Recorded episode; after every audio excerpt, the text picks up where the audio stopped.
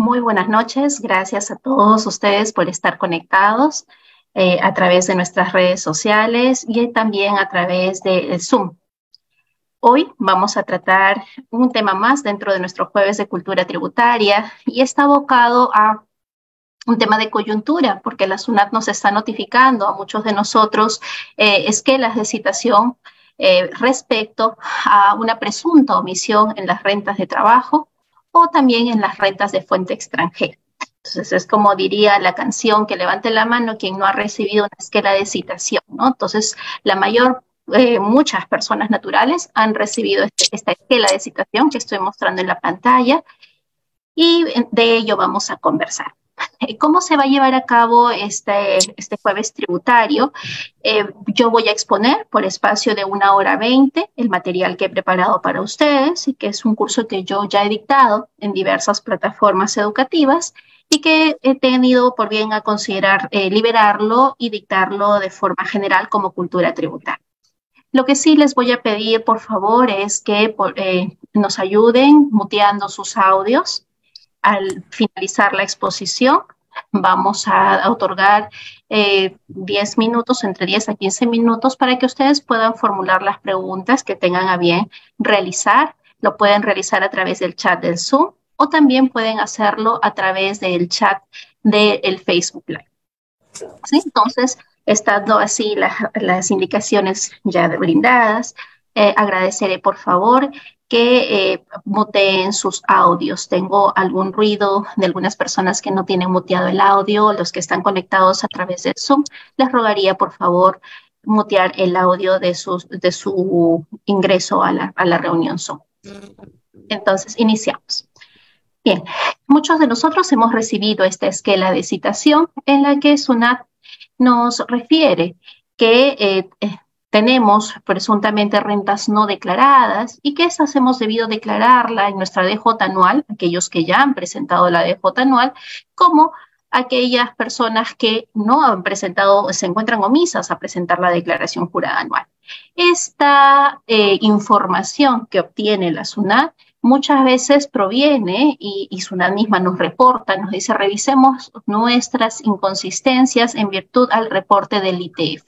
Y en este reporte del ITF vamos a encontrar movimientos en nuestras cuentas bancarias que pueden provenir de préstamos que hemos recibido de entidades financieras, pueden eh, provenir de depósitos que hemos recibido o además de haber recibido depósitos eh, por préstamos o por donaciones o porque hemos representado a una persona jurídica y hemos recibido pues todos los depósitos en nuestra cuenta. Entonces, ¿qué es lo que tenemos que hacer? Nosotros nos dice sustenten. Sustenten, y aquí tenemos, les presentamos un cuadro, nos dice la SUNAT, y acredítame que no tienes inconsistencias. Puedes sustentar o puedes aceptar las inconsistencias rectificando tu declaración si es que la presentaste o si no la presentaste declarando estas rentas omitidas. Entonces, ¿qué es lo primero que nosotros debemos verificar? y cuál, y cuál es el objetivo de, esta, de estas cartas eh, o esquelas de citación. En principio es que eh, hay rentas de trabajo no declaradas o rentas de fuente extranjera no declaradas o simplemente se tratan de inconsistencias en la declaración anual de renta porque hay depósitos que no se condicen con las rentas que ya se han declarado o porque hay consumos excesivos y, préstamos y consumos con tarjetas de crédito que no se entendería de dónde se obtiene el dinero para realizar tales consumos y tales pagos. ¿no? O tales préstamos. Recibí un préstamo de 300 mil dólares, pero en mi declaración jurada anual del impuesto a la renta, yo solo declaro que tengo como ingresos un promedio de 5 mil a 3 mil soles. Esos 3 mil soles, ¿de dónde me van a alcanzar para pagar un crédito por más de 300 mil dólares? Entonces, SUNAT sustenta, eh, pide al contribuyente que sustente. Ojo que el hecho de que yo haya recibido un préstamo por sí no valida de que ese importe no califique como incremento de patrimonio no justificado, sino que yo tengo que acreditar de dónde eh, tengo o cuál es el origen del dinero que yo, con el que yo cuento para poder pagar ese préstamo, ya que destiné también el préstamo. ¿sí? Es información que debemos presentar. Entonces, tenemos que validar y verificar cuál es el origen de nuestro dinero. ¿Son rentas no declaradas realmente? ¿Califican como incremento de patrimonio no justificado? ¿O son rentas de trabajo que yo no he declarado? Yo he tenido la oportunidad de acompañar en esquelas de citación, de atender esquelas de citación de profesionales médicos que suelen recibir dinero por operaciones que realicen en sus cuentas bancarias o por atenciones y que no han tributado, ¿no? que es claramente renta de cuarta categoría. También he atendido a algunos profesionales de, ingenieros, arquitectos, que de igual forma reciben sus, sus retribuciones, pero no tributan. Otros, otras personas tienen, eh, reciben ingresos y estos ingresos que reciben, ellos piensan que no deben tributar porque trabajan desde Perú, pero trabajan para empresas extranjeras. Y Suna le dice un momentito, usted está recibiendo ingresos eh, del exterior y en consecuencia esos ingresos del exterior deberían, ah, deberían haberse haber tributado como renta de fuente extranjera. Recordemos que la administración tributaria lo que va a hacer es señalarnos de que hay un desbalance y es la carga de la prueba siempre va a recaer sobre el contribuyente. El contribuyente tendrá que señalar y acreditar que esos movimientos en sus cuentas bancarias no obedecen a un incremento de patrimonio no justificado o que todas esas rentas tributaron o que puede ser dinero que el contribuyente pues se liquidó y decidió invertirlo y tiene, ese dinero lo ha hecho trabajar y ha estado recibiendo intereses. Entonces, el origen del dinero que ha generado una mayor renta es la que debe ser acreditada.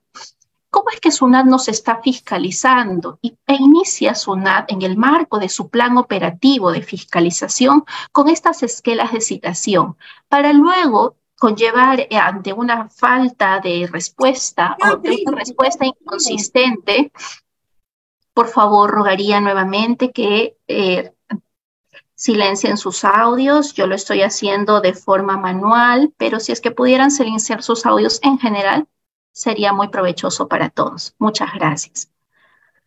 Entonces, estas acciones eh, inductivas que realiza la SUNAT a través de esquelas de citación que no son respondidas pasan a ser eh, luego ya convertirse en procedimientos de fiscalización. ¿Cuál es el límite material en el que, con el que cuenta la SUNAT para no eh, vulnerar los derechos constitucionales de los contribuyentes. En verdad, este límite y que muchos, muchos clientes me dicen, doctora, pero ¿por qué yo tengo que proporcionar mis estados de cuenta? La SUNAT me pide mis estados de cuenta, yo no los quiero proporcionar. ¿Eso vulnera acaso mi derecho de la intimidad, mi derecho de la reserva bancaria? No, no lo vulnera. Es nuestra obligación como contribuyentes proporcionar esta información.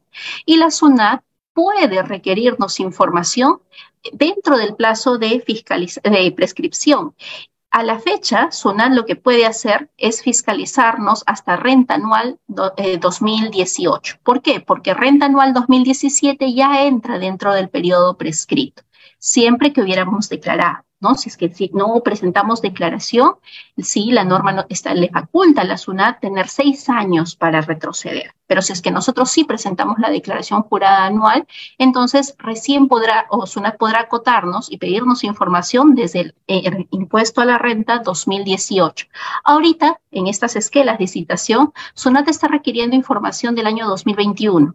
Eh, casi todas las esquelas de citación que he respondido son, es información por movimientos bancarios del 2021 o dinero que ha venido de, bancos extranjeros que ha ingresado al Perú y que no se sustenta y que piden el sustento de cuál es el origen porque no se condice con lo declarado.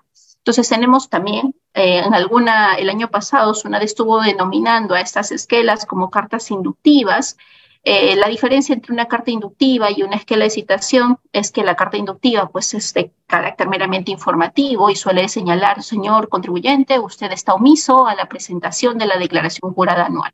Pero eh, bajo ninguna circunstancia lo que realiza la SUNAD es... Eh, señalarles que hay una omisión, mientras que una esquela de citación sí lo que hace es eh, señalarles que tiene una omisión ah, y aquí o hay un presunto desbalance que el contribuyente tiene que acreditar. Entonces, estas cartas inductivas puede referirse una, a una infracción, pero esto no va a conllevar a que se pierda el régimen de gradualidad y discrecionalidad. Yo no me puedo quejar ante el Tribunal Fiscal respecto de una carta inductiva, porque es un acto no quejable, que no está determinando nada. ¿Sí? Lo mismo de una esquela de citación. Eh, si es que se incumple con la presentación de algún punto de la esquela de citación, es una multa por cada documento no presentado. ¿Qué quiere decir esto? Que si es que SUNAT me pide, eh, preséntame tus estados de cuenta, yo no le presento, te dice, presenta tal documentación y el detalle de toda la documentación presentada y no la he presentado, entonces será una multa por cada documentación no presentada. Este, estos requerimientos eh, o estas esquelas de citación que vienen adjuntos con un requerimiento de un informe debidamente detallado y fundamentado de cómo es que yo le puedo decir a la SUNAT, no tengo inconsistencia, si es que no tengo ningún fundamento legal, si es que no presento documentación, SUNAT me sancionará. Sí, la multa es, onerosa, es el 0.3% de los ingresos netos del ejercicio anterior y tiene límites, ¿no? Eh, el límite es que no puede ser mayor a las 12 UITs ni menor al, 12, al 10% de la UIT. Entonces, es esta facultad de la SUNAT de requerirnos esta información y nosotros si es que no contamos con los estados de cuenta de todo el año y de todas las cuentas que yo puedo haber tenido, incluso de las cuentas cerradas y en las que en el, 2021 yo tuve movimientos bancarios, yo tengo que pedir una prórroga a la SUNAT. ¿Para qué?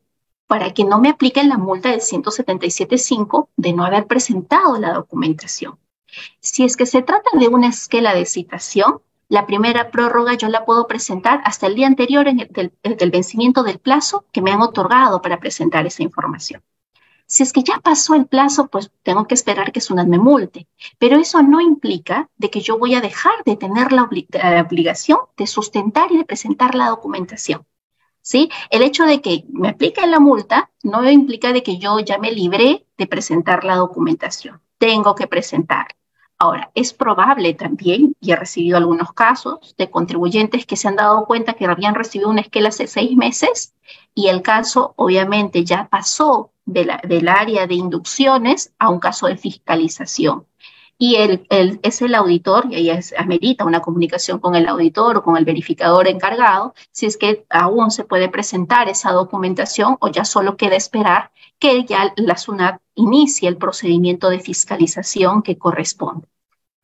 En el, en el supuesto que SUNAT me ha concedido una prórroga, yo tengo que cumplir dentro de de ese plazo otorgado. Ahora, si es que no puedo cumplir incluso en este, en este plazo otorgado. Yo tendré dos días hábiles antes del vencimiento de, esta de este segundo requerimiento que, que, ha sido prorrogado o el requerimiento prorrogado y puedo presentar, sí, una, una ampliación, una solicitud de prórroga, pero esta tengo que yo acreditar que existe un caso fortuito o fuerza mayor que imposibilitan el cumplimiento de la obligación respectiva.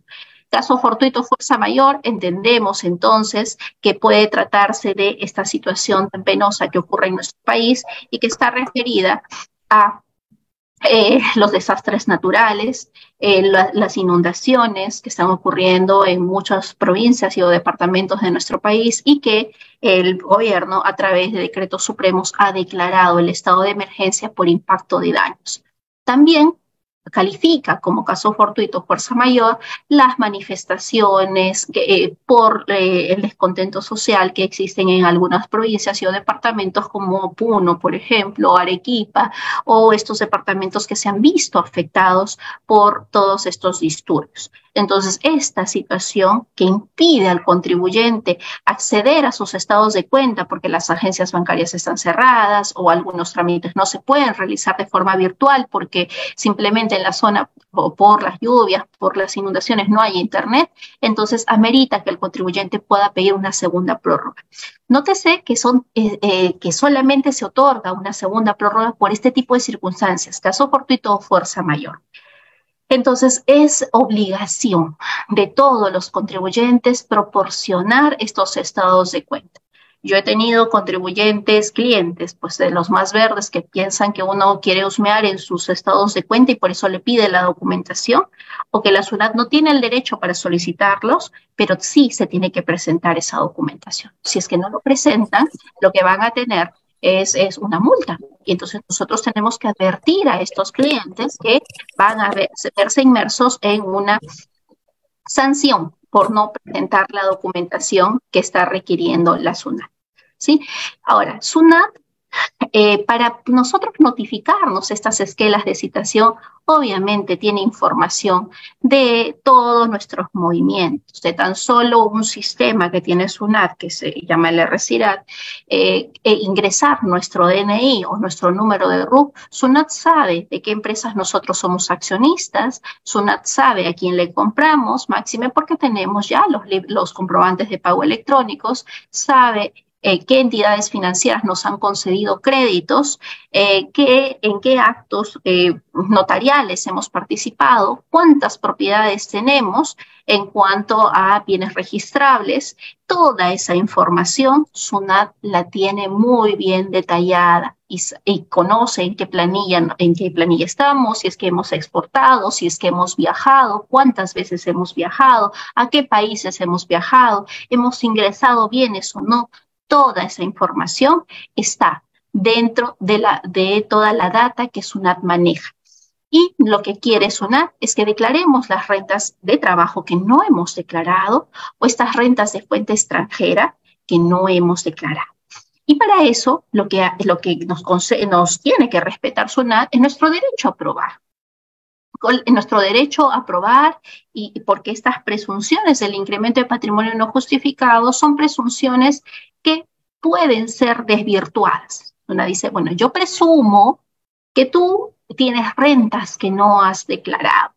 Y el contribuyente tendrá que decir, sí, en efecto tengo rentas que no he declarado, pero se tratan de rentas sin aspectos. He recibido mi CTS o he recibido un préstamo y esto no es una renta. Pero ya la norma, la norma, la ley del impuesto a la renta y su reglamento establecen determinados medios probatorios taxativos para poder desvirtuar esta presunción de la administración tributaria.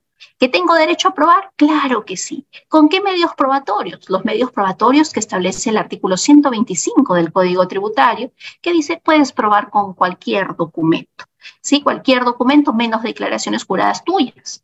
¿No? Y cualquier documento escrito o cualquier documento que pueda servir eh, para desvirtuar los indicios que yo tengo de que tú tienes dinero o propiedades por las cuales no has tributado, cuyo valor yo no sé cómo adquiriste esa propiedad, de dónde sacaste el dinero porque nunca me pagaste impuesto al árbol. En cuanto a las liberalidades que nosotros podamos haber recibido, aquello que se considera donación. Y de esto, pues hay mucho, porque los peruanos somos muy bonachones, muy bondadosos, solemos regalar dinero a familiares o enviarles remesas o, o simplemente entregarles sumas de dinero, sin saber de que esta entrega de dinero puede conllevar a que la persona que recibe ese dinero en su cuenta pueda ser perjudicada, eh, y teniendo que tributar el 30% respecto de esa donación recibida. La regulación hasta el año 2022 eh, y, y, es justamente lo que SUNAT está fiscalizando 2021-2022, es que si es que nosotros hemos recibido un bien mueble que no exceda hasta el 25% de la, de la UIT, tenemos que contar con un documento fehaciente. ¿Y de qué se tratan los bienes muebles? Cualquier objeto, cualquier maquinaria que nosotros podemos haber recibido y que podemos haberlo destinado luego a un negocio o lo que fuera. Nosotros tenemos que contar con un documento de fecha cierta y para eso están los documentos notariales. Si se trata de un bien mueble mayor a 25% de la OIT, nuevamente el tema tributario exige siempre un documento de fecha cierta.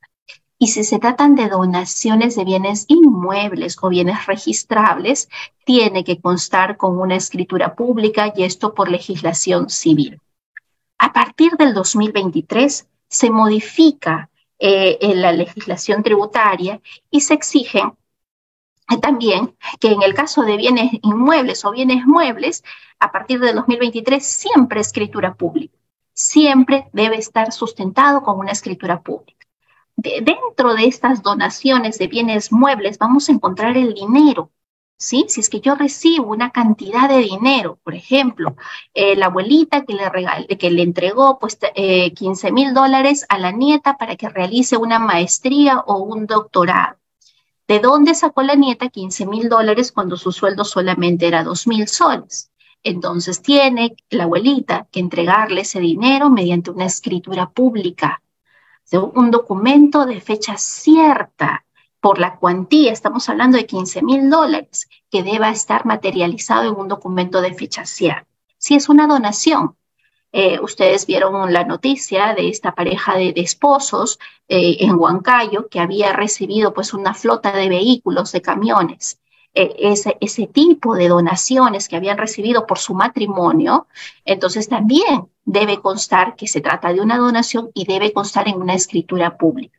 En el Perú, las personas naturales no tributamos, las personas naturales sin negocio, no tributamos por las donaciones que recibimos. ¿sí? No, no, no está grabada la donación que nosotros recibimos, siempre que esta donación esté debidamente probada con un documento de fecha cierta que vendría a ser una escritura pública. Pero si es que nosotros recibimos una donación en efectivo o recibimos un bien y esto no tiene un documento sustentatorio, el valor de ese bien, el valor de ese dinero va a ser considerado como un incremento de patrimonio no justificado y tendrá que tributar el 30%. ¿Quién tributa? El que recibió la donación.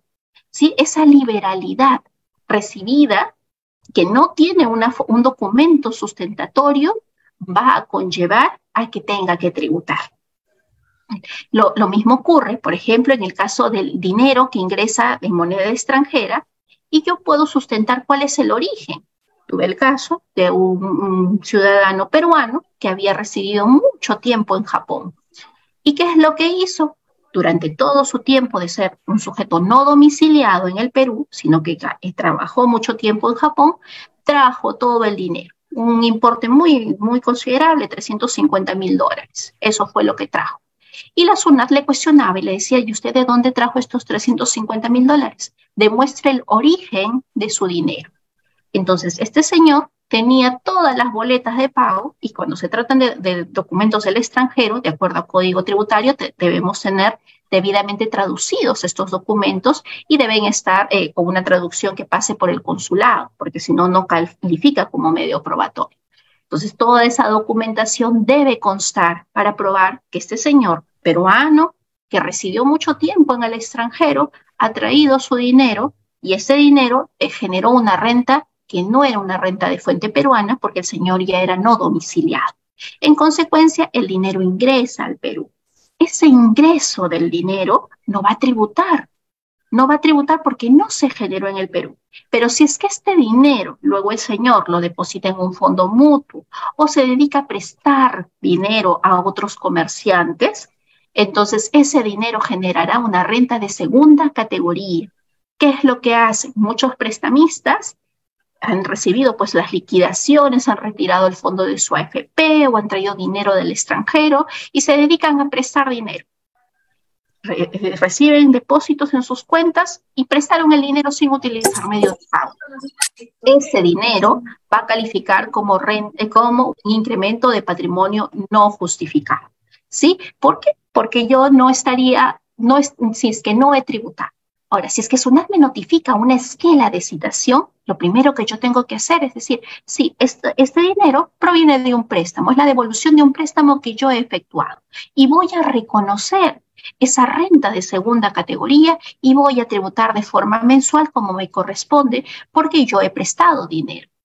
Miren la diferencia en la identificación de las rentas, porque si yo digo, esta es una renta de segunda categoría, las rentas de segunda categoría tienen una deducción del 20%.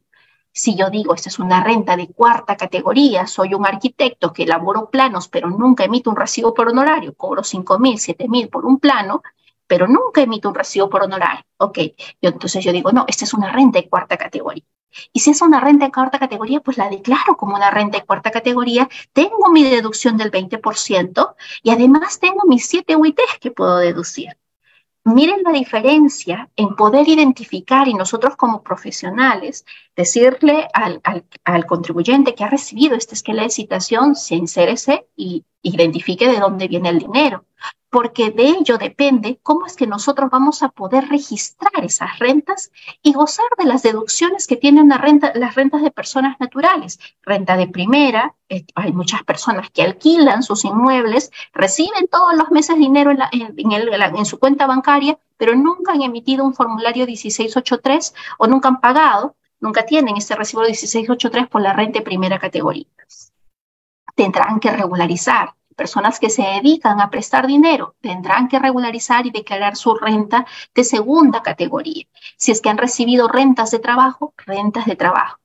Y aquellas rentas, pues que ya no hay forma, y aquí calzan aquellas personas que se dedican a realizar actividad comercial y compran sin boleta, y, y, venden también sin boleta, sin factura, no emiten ningún tipo de comprobante de pago pero cobran a través del YAPE, cobran a través de eh, sus cuentas bancarias, ese tipo de ingresos que en verdad es renta de tercera categoría y que tendría que declararse como renta de tercera categoría y que tendría que pagar IGB, muchas veces es más conveniente reconocerlo como un incremento de patrimonio no justificado que se va a sumar a las rentas de trabajo eh, y a la renta de fuente extranjera que reconocerlo como una actividad empresarial, eh, como una actividad empresarial.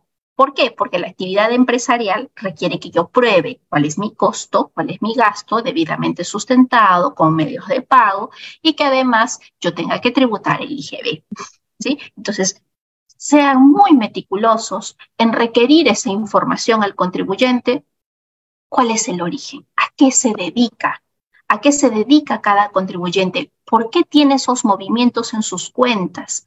Eh, tuve un cliente que, tenía el mismo caso de que compraba mucho con la tarjeta Ripley, con la tarjeta Saga. ¿Y qué compraba? Compraba pues tablets, compraba computadoras cuando habían ofertas. ¿A qué se dedicaba? A vender esas tablets, a vender esas computadoras. Pero vendía sin comprobante de pago. Tenía unos consumos pues de 50 mil soles y al mismo tiempo tenía ingresos muy altos, pero renta, declaración jurada anual de renta, no había. ¿Cómo se tributa eso? ¿Es renta de primera? No, porque no proviene de la explotación de un, inmueble o de un bien mueble, no, se está, no está generando renta, tampoco es renta de segunda, tampoco es renta de trabajo, y eh, renta de trabajo independiente ni independiente, eso es renta de tercera. Pero el contribuyente pues no tenía la forma de cómo sustentar porque los comprobantes salían a su nombre, no tenía, es, tenía simplemente boletas, no podía deducir ese gasto porque Ripley Saga no es un contribuyente del RUS, no tenía costo, no tenía crédito fiscal. ¿Qué es lo que la forma más económica de reconocer eso? Es que todo era un incremento de patrimonio no justificado. ¿Sí? Entonces, mucho cuidado con esa información. Entonces, ¿por qué no corre? Ok. Tenemos aquí todas las donaciones que yo recibo, eh, y, aquí entran a callar los pastores, los pastores o todas aquellas personas que reciben donaciones por su creencia, por la creencia religiosa. Yo he encontrado en mi ejercicio profesional muchos religiosos que reciben directamente donaciones, ¿no? Porque la gente se emociona y le entrega pues donaciones. Entonces, estas donaciones, ¿cómo que califican si es que no tienen un medio probatorio válido, una prueba fehaciente? Serán incremento de patrimonio no justificado. Sí, aquellas personas que reciben muchas liberalidades, es increíble, pero reciben liberalidades por montos muy, muy fuertes y eso no califica ni como rentas de trabajo ni como rentas de, primera ni de segunda. Es un incremento de patrimonio no justificado claramente porque no tiene, no tiene un documento de fecha cierta que lo sostenga. Salvo que yo tenga un documento de fecha cierta que le diga, mire, es, eh, pastor, hermano, lo que, la denominación que tenga, yo soy muy creyente, yo creo en usted y le voy a regalar un carro. Le hago una escritura pública y le voy a regalar ese carrito. Entonces, ese carro que lo ha recibido con una escritura pública, sí no va a calificar como incremento de patrimonio no justificado para este señor. Pero si es que yo decido, bueno, me hizo el milagro y le voy a dar 50 mil soles, entonces esos 50 mil soles, como no hay ningún documento de fecha cierta, va a calificar como incremento de patrimonio no justificado para quien lo recibe. No hablamos solamente de los religiosos, sino de cualquier persona que reciba esta suma considerable de dinero. Entonces, eso es por el lado del dinero que yo lo he recibido y que no tengo nada que devolver. Sí, lo he recibido y lo tengo, yo manejo el dinero, hago lo que compro, pago mis deudas, pago mis deudas tributarias, pago mis deudas con los bancos y he recibido dinero. Y la SUNAT me va a decir, ¿y de dónde lo recibiste? Es que me regalaron el dinero. Mi abuelita, mi mamá, un creyente me regaló el dinero. Muéstrame tu medio probatorio válido. No existe. Todo eso tu préstamo más, tu, más el dinero que recibiste, incremento de patrimonio no justificado. Mucho cuidado con los medios probatorios. Luego tenemos los préstamos. Es común y todas las personas necesitan de préstamos, o la mayor parte de ellas, necesitan préstamos para hacer un emprendimiento, para poder comprar una casa, para comprar un vehículo, cualquiera sea la razón que reciban un préstamo. Estos préstamos de dinero por la ley de bancarización siempre, siempre tienen que ser bancarizados. Y además de ser bancarizados, hay reglas que establece el reglamento de la ley del impuesto a la red. Y estas reglas señalan que debe haber un documento de fecha cierta, un contrato que debe ser anterior o coincidente con las fechas de las adquisiciones, las inversiones, los consumos que se pretendan justificar. ¿sí? Entonces, yo voy a desembolsar dinero, le voy a prestar dinero para que se compre un carro. El contrato yo no lo puedo hacer pues tres meses después, cuando el carro ya se compró hace tres, meses antes. No, ese contrato simplemente no va a sustentar el préstamo. Además, que, que, este documento debe señalar la moneda, la fecha de entrega del dinero, los intereses que se han pactado, la forma, el plazo de pago. Esta información tiene que detallarse. Además, el mutuante, que quiere decir quien presta, debe estar plenamente identificado. Debe ser un contribuyente que, sea no, que no tenga la calidad de no habido, y bueno, a partir del 1 de enero del 2023, pero que esto todavía no está regulado, es que no se trate de un sujeto sin, sin capacidad operativa. ¿sí? Esto, esta norma del sujeto sin capacidad operativa todavía está a la espera de su reglamentación, pero ya es bastante nocivo. ¿no? Aquel contribuyente que no tiene capacidad eh, operativa simplemente califica como un sujeto sin capacidad operativa. Entonces, verificar quién me presta. Y en mi contrato de préstamo, eh, se tiene que señalar en los antecedentes de dónde tiene dinero el señor para que me preste. ¿No? Entonces, eh, siempre se tiene que hacer una suerte de declaración que este señor tiene, a, se dedica a tal cosa y que eso es todo el dinero que ha recibido, es un dinero lícito y que ha tributado. ¿Sí? Y que este dinero que va a ser un mutuo, que va a ser un préstamo, va a ser desembolsado a través de cualquier medio de pago establece la ley de bancarización. Puede ser un depósito, puede ser un cheque, puede ser un giro. Y cuando yo le devuelva a este señor, también le tengo que devolver por, por eh, utilizando un medio de pago a través del sistema financiero. Entonces, es necesario que el contribuyente cuente con esta información.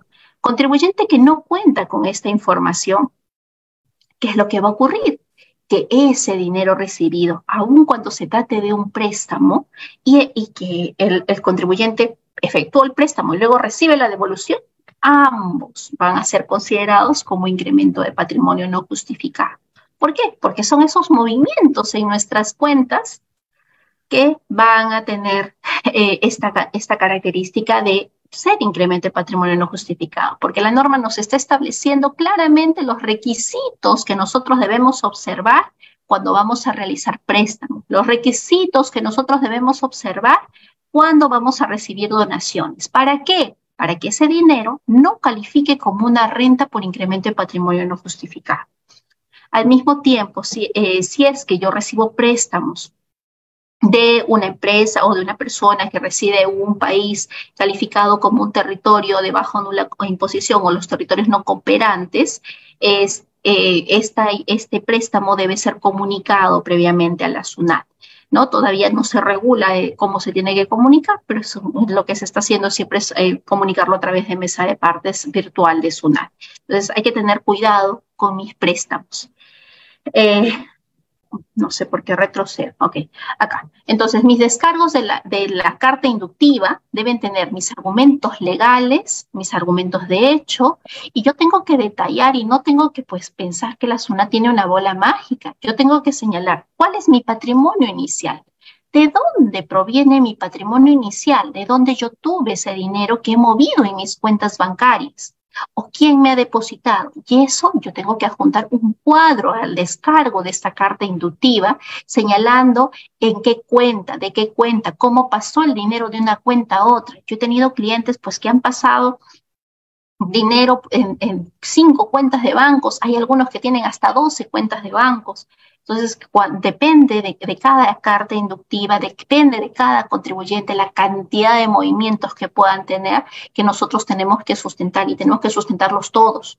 Tenemos que señalar, bueno, este dinero se retiró, sí, fue por cambio de moneda. Okay, y si es que es cambio de moneda, también tenemos una contingencia.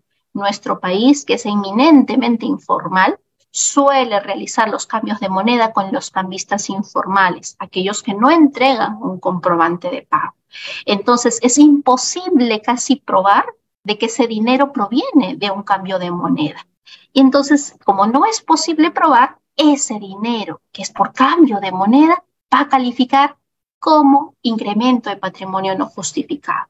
¿A qué nos obliga esto? Nos obliga a nosotros a que cada vez que vamos a cambiar de soles a dólares o de dólares a soles, tenemos que realizarlo a través de cambistas formales. Existen cambistas formales, existen las casas de cambio, ahora las casas de cambio virtuales.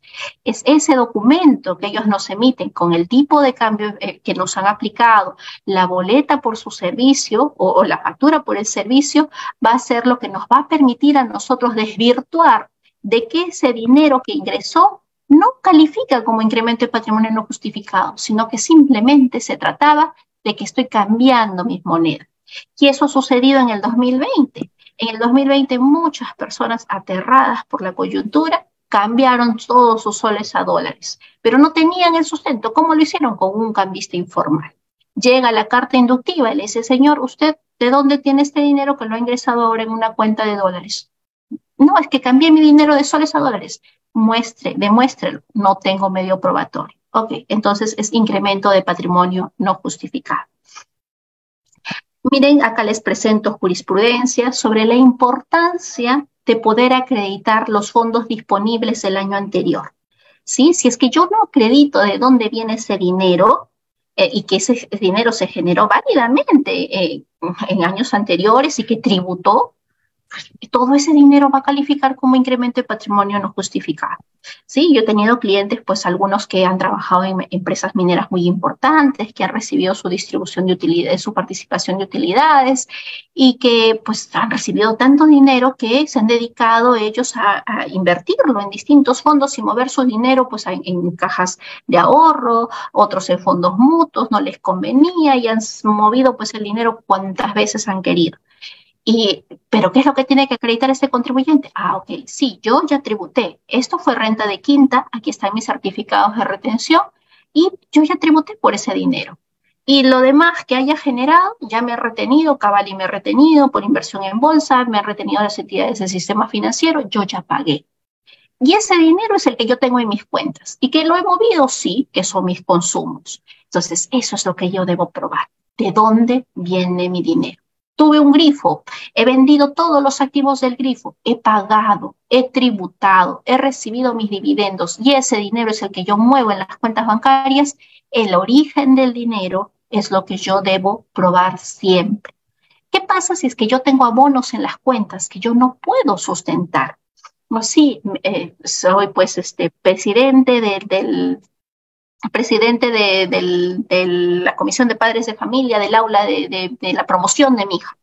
Entonces, ¿qué es lo que va a suceder? Yo recibo ese dinero, recibo ese dinero y lo, este, me dicen, bueno, van, a viajar, no sé, supongamos que van a irse pues a California y cada, cada niño, cada joven va a aportar un promedio de 3 mil dólares, 4 mil dólares para que vayan a hacer su viaje de promoción a California y todo el dinero lo recibe el presidente de ese eh, comité de padres, que es el que está organizando la promoción. Les comento esto porque es un caso de la vida real, es un caso que yo recibí. Todo el dinero lo recibía uno de los padres en la cuenta. monto bastante importante, luego el SUNAT le dice, señor, ¿usted de dónde tuvo tanto dinero y dinero que se, se desembolsó y que usted compró tantos pasajes, eh, tantos pasajes destinados a Estados Unidos? ¿De dónde viene el dinero? Hay un documento que conste que usted era el tesorero del Comité de Padres de Familia. No, no hay nada. Todo era verbal. ¿Cómo se acredita?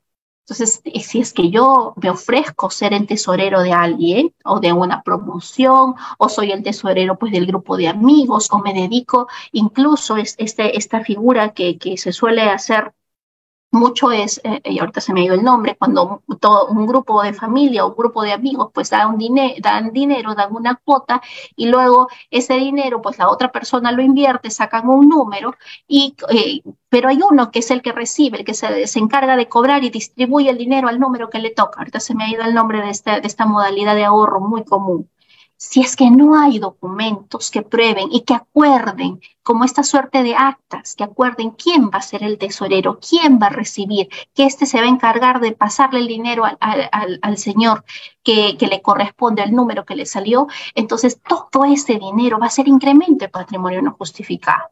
Lo mismo ocurre con los famosos administradores o los tesoreros de las empresas que la empresa pues tiene una cobranza coactiva con la zona y entonces lo que decide es de retiran todo su dinero y lo depositan a la cuenta de uno de los trabajadores. Y le dicen al trabajador que es el administrador o el tesorero tú paga desde tu cuenta paga desde tu cuenta a los distintos proveedores. Pero yo te voy a hacer el cheque a ti tú retiras el dinero yo ya sé que me va a venir una cobranza coactiva y tú te dedicas a pagar Luego Sunal le dice, señor, ¿y usted de dónde recibió tanto dinero? Y le dice, no, es que yo era administrador. Y muchas veces he tenido casos de clientes que las empresas luego los abandonan y no les, no les proporcionan ni siquiera la información de las facturas que han cancelado. Entonces, yo puedo acreditar que yo estaba actuando como un, como un mandatario, sí, pero tiene que haber documentos probatorios una entrega de cuenta de rendir, qué factura se pagó, qué se, se pagaron las facturas de la empresa tal, yo estaba en la planilla de esa empresa, yo tenía el cargo de administrador y por eso es que ingresó ese dinero a mi cuenta, pero que no es mío, no es de mi libre disposición, sino que yo pagué las facturas a cuenta de la empresa. Entonces, esos abonos que yo recibo en cuenta, que no es mi dinero, deben ser debidamente sustentados de por qué yo estoy recibiendo dinero que no es mío he atendido el caso también de un ingeniero que hacía que todo el dinero eh, que él ganaba por sus trabajos extras fuera de su empresa le depositaran a la hermana. La hermana tenía una esquela de citación por un importe pues muy grande y no tenía cómo sustentar que ese dinero no era suyo, que era el dinero de su hermano. ¿No? Entonces, ¿qué cabía aquí? Reconocer a cuenta de la hermana ese dinero que no le correspondía a la hermana. Entonces, prestar nuestras cuentas bancarias para que nos hagan depósitos por, por eh, rentas que están recibiendo otras personas nos pueden traer contingencias muy, muy graves. Sí, y, y de eso hay que tener mucho cuidado. Tengo ingresos abonados en ejercicios anteriores al ejercicio fiscalizado. Ese, ese dinero es el que debe coincidir con lo que yo ya había declarado en mi renta. A veces me han preguntado, doctora, ¿tengo que, declarar los préstamos que he recibido? No, no se declaran los préstamos que yo he recibido, pero lo que sí yo debo tener en mi DJ anual no tengo por qué declarar. O sea, en mi DJ anual yo puedo declarar mis rentas inafectas. Por ejemplo, si yo ya llegué pues a la edad y decido retirar mi AFP, mi AFP será una renta inafecta. O también he recibido una indemnización laboral, me han indemnizado y esa indemnización está, está exonerada del impuesto a la renta. Entonces yo lo declaro como un ingreso exonerado. Mis rentas exoneradas, mis rentas eh, inafectas, debo, eh, debo de todas maneras declararlas, pero mis préstamos, mis donaciones recibidas no se declaran. ¿Sí? Pero sí debo tener la diligencia de, de, tener esa información como un documento de fecha cierta. Por favor, agradeceré que muteen su audio. No tengo la, eh, la capacidad en este momento explicando para mutear a cada uno. Les agradecería que por favor muteen su audio. Muchísimas gracias. A ver, Luego tenemos este, este, esta jurisprudencia que nos dice que los pagos de tarjeta de crédito sin sustento también van a calificar como incremento de patrimonio no justificado, ¿no? Se procede a considerar todos los pagos por los consumos que hemos realizado con tarjetas de crédito y que no, no se condiga, no hay cómo verificar de dónde el señor tiene o la señora tiene ese dinero para pagar estos consumos. Si yo eh, pues tengo un tributo de 100 mil soles, eh, pueden ser tasas, pueden ser eh, licencias de edificación, que es lo que he visto, que han cuestionado, dice de dónde tiene el dinero si es que supuestamente no declara renta. Incluso estos pagos de tributo sin sustento de origen van a calificar como incremento de patrimonio no justificado. Todos mis pasivos, todos los préstamos que yo reciba y que estos préstamos recibidos eh, no tengo yo cómo justificar de dónde voy a pagar, voy a tener que considerarlo como incremento de patrimonio no justificado. Entonces, identificar mis fondos disponibles, ¿los he declarado? ¿No los he declarado? ¿Han tributado o no han tributado? ¿Sí? Estos, estos fondos disponibles pueden ser de ejercicios anteriores. Y yo sí tengo que acreditar que si son de ejercicios anteriores, que tributaron. ¿Por qué? Para que esto no califique como incremento de patrimonio no justificado.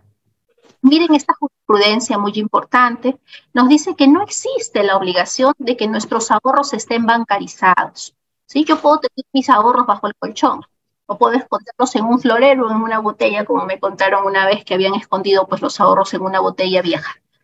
Eh, ¿Hay alguna norma que me diga que tengo que bancarizar mis ahorros? No, pero lo que yo sí voy a hacer es que día que yo quiera sacar mis ahorros y pues decida comprar un terreno, un vehículo, lo que fuera, tengo que acreditar que ese dinero de mis ahorros ya tributó. Sí, eso sí, debo acreditar. Adquisición de predios. Y esto es bastante común. En Lima, que es tan grande, eh, se han abierto muchos lugares en los que se han lotizado predios, ¿no? Predios que muchos de ellos pues no cuentan con su inscripción en registros públicos, pero que ya ante su legalización notarial de estas adquisiciones, sí eh, va a figurar esta información como eh, de patrimonio no justificado momentito voy a silenciar a todas las personas que están conectadas. Listo. Ok.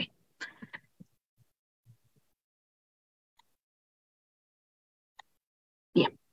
Entonces, estos predios que nosotros no podemos sustentar de dónde sacamos el dinero para pagar las letras, aun cuando se traten de predios informales.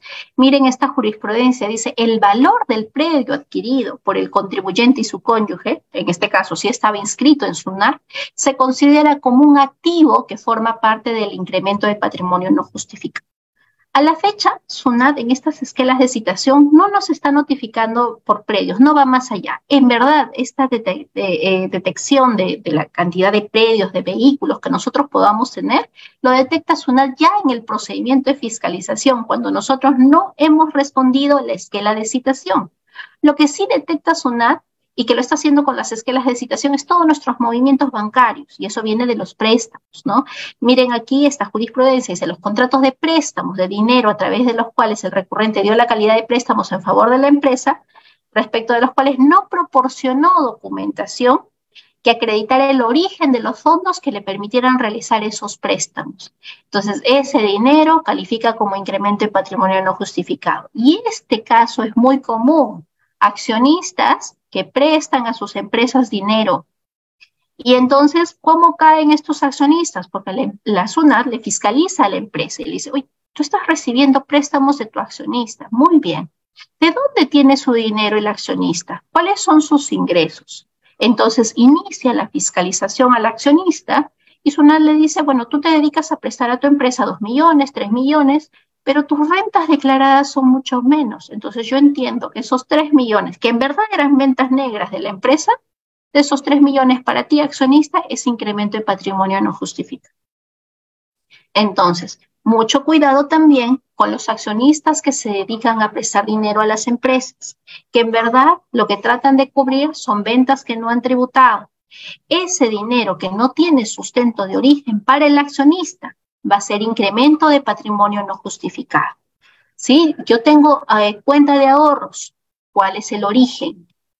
¿De dónde obtuve el dinero? Nuevamente, todo se, se resume a cuál es el origen de mi dinero y que éste haya tributado. Si es que yo soy partícipe de cuentas mancomunadas y suele ocurrir que muchas personas aperturan cuentas de forma mancomunada con sus hermanos, con sus padres, y no hay forma de acreditar que estas personas pues simplemente está su nombre, pero que el dinero no es de ellos. ¿Qué ocurre? Miren esta jurisprudencia del Tribunal Fiscal, la resolución 2468 de la Sala 1 del 2014. Indica el Tribunal Fiscal que la administración le pidió al contribuyente que solicite, eh, que acredite o sustente el origen y la procedencia del depósito que tuvo de 8 mil dólares en su cuenta de ahorros. Que esta cuenta de ahorros estaba, estaba abierta de forma mancomunada. Entonces, el contribuyente decía, no, ese dinero es de mi hermano, no es mío. Eh, mi hermano vendió su camioneta, pero no es mío. Entonces, pero no adjuntó documentación. Y el, Tribunal Fiscal le dice, en virtud del artículo 970 del Código Civil, yo presumo, y se aplica esta presunción, que si tú tienes una cuenta mancomunada, ustedes son copropietarios del dinero que, que existe en esta cuenta mancomunada. Entonces, que el 50% le corresponde a usted y el 50% a su hermano. ¿Sí? ¿Por qué? Porque usted no ha probado que el dinero no es, que, que los 8 mil dólares en su integridad no eran de usted, ¿no? Eran todos del hermano. Si es que nosotros vamos a abrir cuentas mancomunadas, aseguremos de que podamos acreditar que eh, el, de quién ha tenido el dinero, quién lo está ingresando y cuál es el origen. A ver, nuevamente tenemos a alguien que tiene aquí el... Pues, sí. A ver. Listo. Ok. Vamos a silenciar a todos. Ok. Entonces, aquí en las cuentas mancomunadas ya tenemos esta información, ¿no? Que hay que tener mucho cuidado con el origen de nuestras cuentas mancomunadas. Retiros y depósitos en efectivo.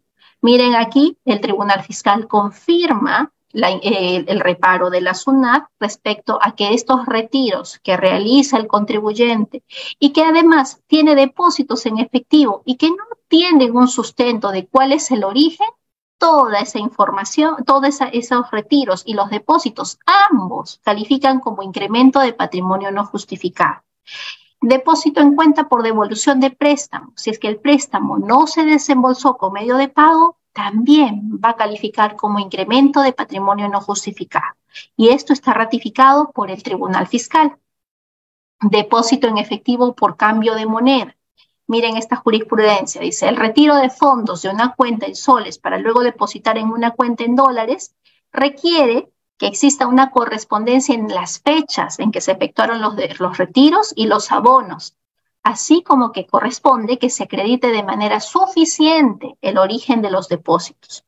¿no? Entonces, no es solo decir, no, eso fue cambio de moneda, no, me está pidiendo que coincidan las fechas. ¿Qué pasa si yo retiré, pues en el primero de abril retiré 50 mil soles y dije, bueno, lo voy a cambiar a dólares, pero voy a esperar que el dólar baje y recién el día 28 de abril lo cambio porque bajó el dólar, ¿no? Y, compro más dólares. E, esa inconsistencia en las fechas va a generar una suspicacia una de que eso es un incremento de patrimonio no justificado. ¿Cómo yo puedo cerciorarme o cómo yo puedo desvirtuar eso? Que el, retiro de, esos 50 mil soles que los voy a cambiar a dólares se realice a través de una casa de cambio, que sea una casa de cambio formal, que me dé un comprobante y que dé cuenta de la, de la fecha en la que se está realizando este cambio de la moneda. Yo, y, el problema surge que yo saco los 50 mil soles y no cambio los 50 mil, cambio solo 30 mil. Una me va a decir, pero tú sacaste 50 mil, no 30 mil. Entonces hay que tener mucho cuidado y mucho control con nuestro manejo del dinero. Nuevamente, en el caso de STS, bonificaciones extraordinarias, todo aquello que ya tributó o que es un concepto inafecto, no tiene por qué calificar como incremento de patrimonio no justificado. Mi dinero que se genera, mis ganancias que se generan como fondos mutuos, si es que yo los tengo debidamente sustentados, no tiene por qué calificar como incremento de patrimonio no justificado. ¿Cuándo ocurre que lo califican así? Cuando ya pasó el plazo y yo no presenté nada ¿sí? Yo no presenté documentación. Y recuerden que no presentar documentación dentro de un procedimiento de fiscalización conlleva y faculta a la administración tributaria para que la administración tributaria tenga una causal para determinar sobre base presunta. Esta jurisprudencia es muy importante. Esos depósitos por mandato. Yo actúo en representación y he tenido el caso de un joven que era el representante de sus padres o también como, administrador. ¿no? En este caso en concreto de este RTF, es el administrador de una empresa que depositó dinero. Entonces, la administración que hizo consideró como incremento de patrimonio los depósitos realizados a la cuenta de ahorros de este señor. ¿No? Dice, si bien el contribuyente alega que esos depósitos se efectuaron a propósito de realizar compras para una empresa, pero en la fiscalización no presentó nada. Entonces, como no presentó nada, ninguna factura de las compras que realizó en favor de esa empresa, entonces todo ese dinero se considera como incremento de patrimonio no justificado.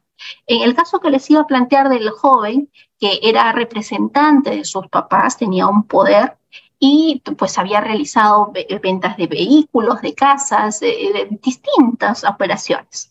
¿Qué es lo que recibió este señor? Es que todo se, eh, depositaba a su cuenta, pero él no actuaba, esas rentas no eran suyas, sino que eran rentas de los papás. Entonces yo puedo probar que ese dinero no es mío porque tengo un, poder inscrito en registros públicos o un poder en escritura pública. Entonces, ese dinero no va a calificar como incremento de patrimonio no justificado para esta persona que es el representante, que actúa como representante. Nuevamente, ¿Por qué no a este señor se le pudo sacar limpio? ¿Por qué? Porque tenía un poder y porque tenía toda la prueba de que ese dinero luego fue depositado a cuenta de los de los papás o que él administraba el dinero y que todo era de beneficio y usufructo de los papás. Y es una figura bastante común.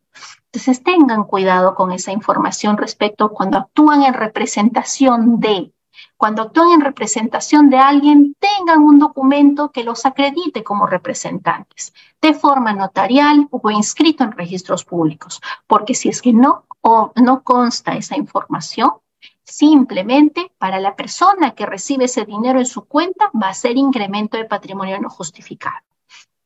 ¿Sí? Entonces, eh, las amortizaciones de préstamos. Yo tengo pues un préstamo hipotecario, por 20 años y resulta que al año 5 pago todo mi préstamo hipotecario. ¿De dónde tuviste el dinero? Me dice la SUNAT. Ah, lo que pasa es que recibí préstamos. Acredítame que esos préstamos que recibiste fueron con medio de pago y hay un documento de fecha cierta. No hay forma. Ah, entonces, ese dinero con el que tú pagaste todo tu préstamo, que era 20 años, lo pagaste en 5 años y que no has declarado, no es que hayas trabajado más o que hayas tenido mayores ingresos que te haya permitido pagar, todo ese importe va a ser calificado como incremento de patrimonio no justificado. ¿sí? Si es que yo compro predios, ¿de dónde tengo el dinero? Eh, y siempre que, si yo soy una persona natural con negocio, entonces yo puedo tener rentas de tercera categoría también. No, tengo mis rentas de tercera categoría y mis rentas de primera, segunda, cuarta, quinta. Tengo que yo siempre diferenciar las, los bienes que me generan renta de tercera categoría de aquellos bienes que no me generan renta de tercera categoría y que me están generando renta de primera categoría. Este, esta casa la estoy alquilando, esta casa está dentro de mis activos como empresa unipersonal o no. Entonces, si es que no, generará renta de primera categoría. Y si es que yo tendré que deducir de todos los importes que he recibido en mi cuenta bancaria, las ganancias que he recibido como renta de tercera categoría. Verificar mis consumos, que yo no consuma más de lo que gano, es una regla esencial, porque esa regla esencial me permite sobrevivir y no ser, embargado, y también me permite que SUNAT, si es que yo consumo más de lo que gano o lo que he declarado realmente, todo eso va a ser calificado como incremento de patrimonio no justificado. Entonces, ese incremento de patrimonio no justificado proviene de lo que yo he tenido al inicio del año y menos lo que yo tengo al final del año. Todo eso va a ser considerado como incremento de patrimonio no justificado. ¿sí? Entonces, tenemos aquí que verificar todas nuestras adquisiciones, todos nuestros desembolsos y tener cuidado de que no se dupliquen, ¿no? Porque muchas veces en las fiscalizaciones SUNAT puede hacernos duplicidad y considerarnos dos, dos ingresos y dos salidas eh, como parte del incremento de patrimonio no justificado. Eh, en el caso de movimientos en las cuentas por actividad de cambio de moneda, suele ocurrir que los cambistas son personas naturales con negocio. Entonces, si es que es una persona natural con negocio y actúa como cambista de moneda, y eso también lo he visto en algunos clientes, tiene que diferenciar muy bien y tener una cuenta solo y utilizar esta cuenta solo para su actividad de cambista de moneda y otras cuentas bancarias para sus actividades propias de su renta de persona natural. SUNAT, en verdad, cuando realiza una fiscalización, le va a decir, sustente usted el origen. Y si es que usted le dice, no, es que todo ese dinero es renta de tercera categoría, no es renta de primera, no es renta de trabajo, no es renta de segunda, es renta de tercera categoría. Entonces, SUNAT le va a requerir al contribuyente que presente la documentación que acredite que tributó por sus rentas de tercera categoría. Pero para determinar la renta de tercera categoría, la SUNA tendría que iniciar un procedimiento de fiscalización de renta de tercera categoría. ¿sí? Si es que el contribuyente no presenta nada, allí sí eso va a poder ser calificado, lo que él alega que es renta de tercera categoría, como incremento de patrimonio no justificado. Eh, préstamos no sustentados, incremento de patrimonio no justificado. Gastos no sustentados, incremento de patrimonio no justificado. ¿sí? Vamos aquí ya en el caso de que yo no pueda no pueda o no haya presentado nada. Ya venció mi plazo para presentar mi documentación, no he presentado mis estados de cuenta o los presento, pero no logro identificar o no logro sustentar el origen del dinero de los depósitos que yo he tenido o de los pagos que yo he realizado. Entonces, ¿qué es lo que va a hacer la SUNAT? La SUNAT me va a iniciar un procedimiento de fiscalización y puede hacerlo a través de una fiscalización parcial ¿no? Dice, y es válido, que me dice, bueno, solamente te voy a fiscalizar tu renta de, tu renta de cuarta y de quinta y las rentas de fuente extranjera.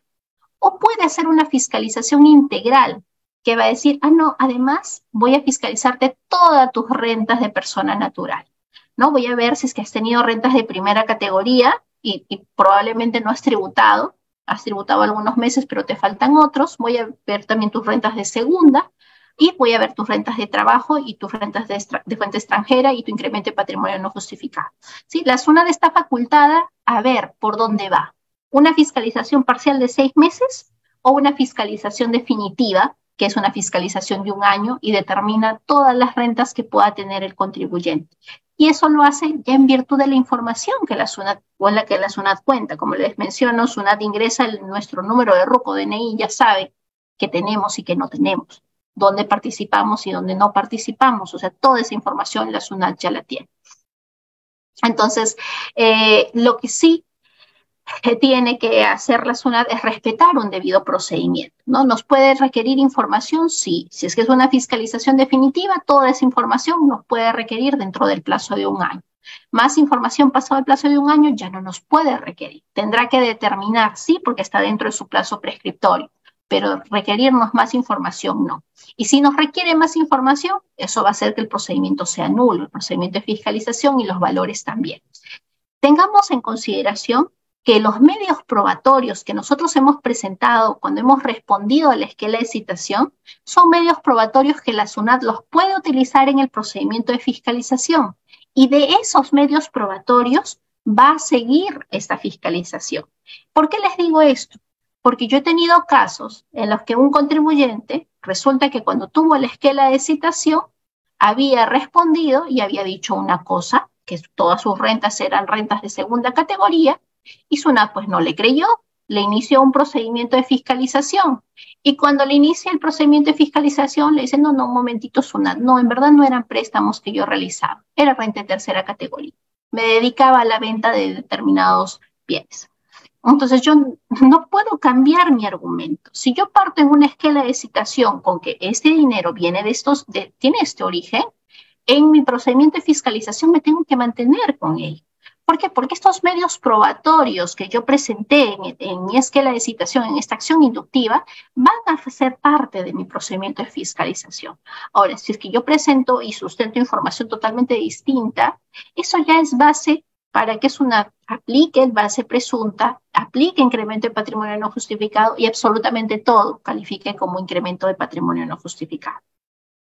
¿A quiénes aplica SUNAT esta fiscalización y estas acciones de verificación? A personas naturales, a sociedades conyugales, a sucesiones sin.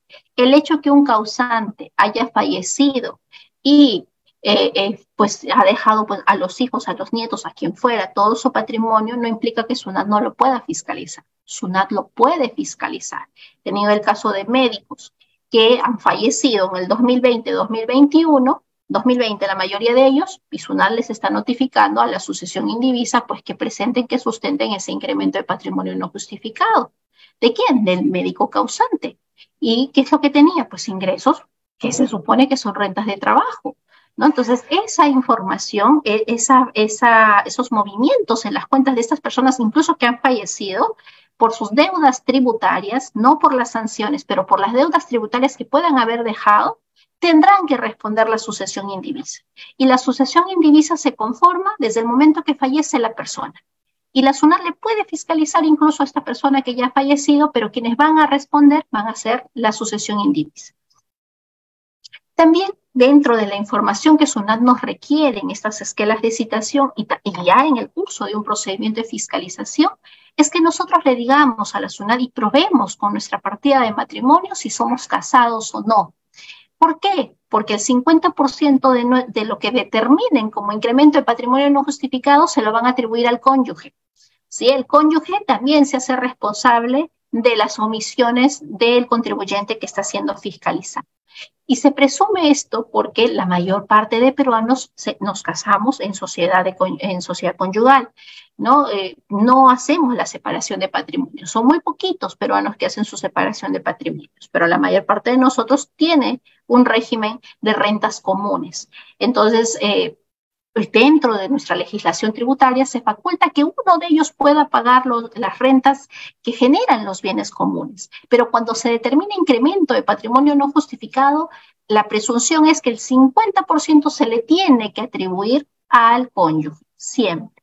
Entonces hay que hacer esa identificación del cónyuge, del conjunto de rentas que genera el cónyuge, eh, puede ser pues que el esposo y la esposa ganen muy buen dinero, ambos tienen una cuenta mancomunada y Suna le va a decir, ya, ok, lo fiscalizo al esposo, pero y el, el, el, sueldo del esposo pues no alcanza para, para que puedan tener esa cantidad de dinero. Ah, ok, mi esposa también trabaja y tiene estas rentas por las cuales ha tributado esa información, aun cuando la esposa no sea el contribuyente fiscalizado, se tiene que proporcionar. ¿Para qué? Para justificar el origen de las rentas. ¿sí? Y esto es, eh, la atribución se da porque la propia norma lo, genera así. Miren, aquí en esta jurisprudencia, el Tribunal Fiscal nos dice que si es que en el ejercicio fiscalizado existía un régimen de sociedad de gananciales, sin que se haya optado por tributar como sociedad conyugal los bienes que cualquiera de los cónyuges adquiera por su trabajo, industria, profesión, así como los frutos y productos, serán bienes sociales. En tal sentido, de existir rentas de bienes propios o comunes, estas se, atribuyen por partes iguales a cada uno de los cónyuges. claramente que para que le atribuyan ese 50% al cónyuge, tienen que iniciarle un procedimiento de fiscalización y tienen que hacerlo dentro del plazo prescriptorio.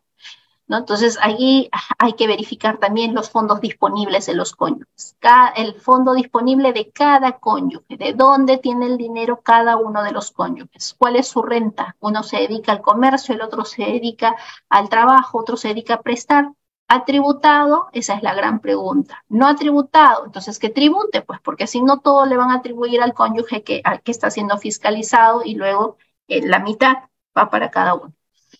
¿Se eh, ¿Puede fiscalizar a los dos cónyuges al mismo tiempo? Claro que sí, se puede fiscalizar a, los dos cónyuges al mismo tiempo. Si es que falleció el, contribuyente fiscalizado, ¿se le, ¿se le, fiscaliza la sucesión indivisa? Sí, y la sucesión indivisa tendrá que responder y proporcionar toda la documentación. Fallece el causante, no es que cuando fallece el causante se lava la ropa, se bota y se botan los papeles. No, los papeles se conservan. Tienen que conservar cinco años la documentación de la persona que fallece que sabemos que ha generado rentas. Sí, que es más, hasta eh, podemos saber heredad. Entonces, ¿por qué SUNAT va a atribuir este incremento de patrimonio no justificado? Porque hay un supuesto causal. Hay signos exteriores de riqueza, hay adquisiciones de bienes, depósitos en cuenta, hay un incremento patrimonial ostensible y entonces si es que nosotros no lo hemos regularizado de forma voluntaria presentando nuestra declaración, lo que va a hacer SUNAT es atribuirnos este incremento de patrimonio no justificado por el método del balance más consumo o el método de las adquisiciones y desembolsos. Todo lo que hemos comprado, todo lo que hemos desembolsado, lo que hemos adquirido, todo va a ser incremento de patrimonio no justificado. ¿Sí? Entonces, aumentan mis bienes, tengo más carros, más casas, eh, tengo derechos adquiridos, he comprado acciones, tengo, eh, perdón, tengo eh, utilidades de acciones que me han generado, soy accionista de varias empresas, de dónde viene el dinero, hay una presunción de incremento de patrimonio no justificado si es que yo no tengo cómo sustentar de dónde viene el dinero con el que yo me vengo desenvolviendo. ¿No? Entonces, yo tengo que probar siempre, porque esta presunción admite una prueba en contrario y esta presunción de no ser probada se aplicará pues las reglas del 91 del Código Tributario y las presunciones provienen de que yo declaré, declaré menos de lo que, de lo que yo en verdad debía y esto hace que mi declaración ofrezca dudas respecto de su veracidad o simplemente yo oculto activos, pues, ¿no? Yo le digo a la SUNAT que no tengo inmuebles, que no tengo nada, no he declarado absolutamente nada y tengo rentas eh, por arrendamiento que no he declarado. Todo eso va a conllevar a que SUNAT determine esta, este incremento de patrimonio no justificado ya en un procedimiento de fiscalización. Entonces, ¿qué es lo que nosotros tenemos que hacer si tenemos la esquela de citación? Nosotros mismos reconocer nosotros mismos identificar qué tipo de renta es y no permitir esta aplicación del incremento de patrimonio no justificado. ¿Por qué? Porque vamos a ver que este incremento de patrimonio no justificado va a incluir eh, como una presunción de pleno derecho que absolutamente todo, todo, todos los movimientos, todos nuestros bienes, todo el valor va a ser va a tener que tributar el 30% del impuesto a la renta sin deducción alguna. El incremento de patrimonio justificado, no justificado, no tiene deducción. No tiene deducción del 20%, no tiene deducción alguna. Tributa por el solo hecho del ingreso. No hay costo, no hay absolutamente nada. Entonces, esa es una presunción que si de yo no probar, el hecho cierto es que yo tengo un incremento de patrimonio que no he probado y como no he probado, se va a aplicar aquí este gravamen del 30% respecto de todo de toda manifestación de riqueza que puede evidenciar el contribuyente. Miren, aquí es, un caso eh, real. Eh, lo que hace es una vez verifica, a ver, este contribuyente ha declarado rentas de primera, no, rentas de segunda, no, rentas de cuarta, no, rentas de quinta sí declaró. Pero además yo veo que este señor tiene otros ingresos eh, que no se pueden identificar algunos que pueden ser ingresos sin afectos, puedo haber vendido una propiedad y si es que era mi casa habitación, pues eso no tributa, ¿no? No tributa. O es una, un inmueble pues que tenía una antigüedad mayor que se adquirió antes del año 2004, no tributa. ¿Tengo que declarar que he recibido una renta inafecta? Sí. ¿Para qué? Para que no se califique esto como un incremento de patrimonio no justificado. ¿Qué va a pasar? De que si es que esto califica como incremento del patrimonio no justificado, 50-50 a cada cónyuge. Entonces, verificar qué signos exteriores de riqueza SUNAT puede detectar, eh, mis casas de playa, mis vehículos, mis embarcaciones, todo lo que yo tenga. Y eso va a conllevar a que eh, ante estas variaciones patrimoniales, las inversiones, los depósitos en las cuentas, los consumos, los gastos efectuados durante el ejercicio, eh, todo eso va a formar parte de este incremento del patrimonio. Lo único que no se va a considerar son los depósitos en las cuentas del sistema financiero nacional o extranjero cuando correspondan a terceros, siempre que lo hayan comunicado a la SUNAT. Sí, es estos famosos pagos que se pueden realizar eh, por terceros y que requieren una comunicación a la SUNAT. Eso sí no forma parte del incremento de patrimonio no justificado. Hagamos esa, esa revisión fina de, nuestras, eh, de nuestros movimientos del ITF, eh, sustentemos debidamente. ¿Para qué? Para que todos estos signos exteriores de riqueza, ¿no? que vendrían a ser mis movimientos de dinero, mis, mis consumos, no vayan a calificar mis viviendas, mis, mis vehículos, no vayan a calificar como incremento de patrimonio no justificado.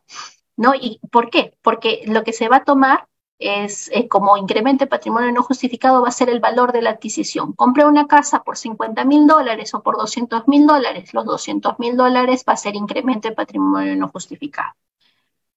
Eh, pero yo tengo derecho a deducir el costo, me costó tanto construirla, no me interesa. El valor de ese inmueble va a ser incremento de patrimonio no justificado.